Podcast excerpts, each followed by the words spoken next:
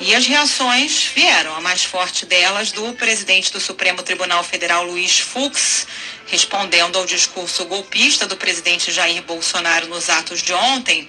Fux afirmou que ninguém fechará a corte e que o desprezo a decisões judiciais por parte de chefe de qualquer poder configura crime de responsabilidade.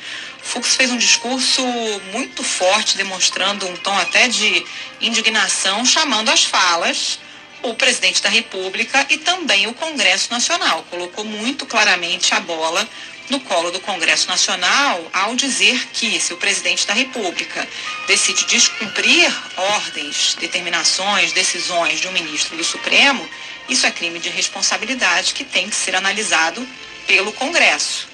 Fux disse que o Supremo jamais aceitará ameaças à sua independência nem intimidações ao exercício regular de suas funções, que ninguém fechará a corte e disse: Nós a manteremos de pé, com suor e perseverança.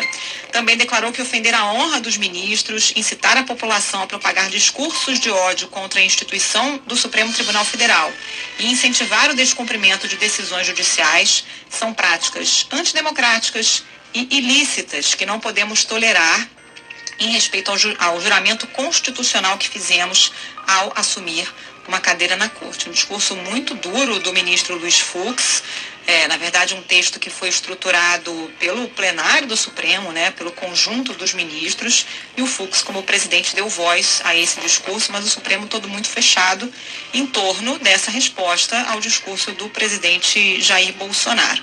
E aí se Fux coloca a bola no colo do Congresso, do outro lado da Praça dos Três Poderes, o presidente da Câmara, Arthur Lira, fez um pronunciamento curto, muito fraco e aparentemente desconectado ali da realidade e do timing. Por quê? Porque Arthur Lira, por um lado, fala em dar um basta à escalada da crise entre os poderes, mas se oferece para mediar o conflito entre executivo e judiciário e fala em pacificação, o que parece impossível. Por quê? Pelo simples motivo de que o presidente Jair Bolsonaro não parece interessado em pacificar nada, né? Nunca esteve. Então fica difícil falar em pacificação esse pronunciamento foi lido pelo presidente da Câmara, Arthur Lira. Ele disse que vai conversar com todos os poderes, que é hora de dar um basta nessa escalada e um infinito looping negativo, que essas bravatas em redes sociais, vídeos e um eterno palanque deixaram de ser um elemento virtual e passaram a impactar o dia a dia do Brasil de verdade.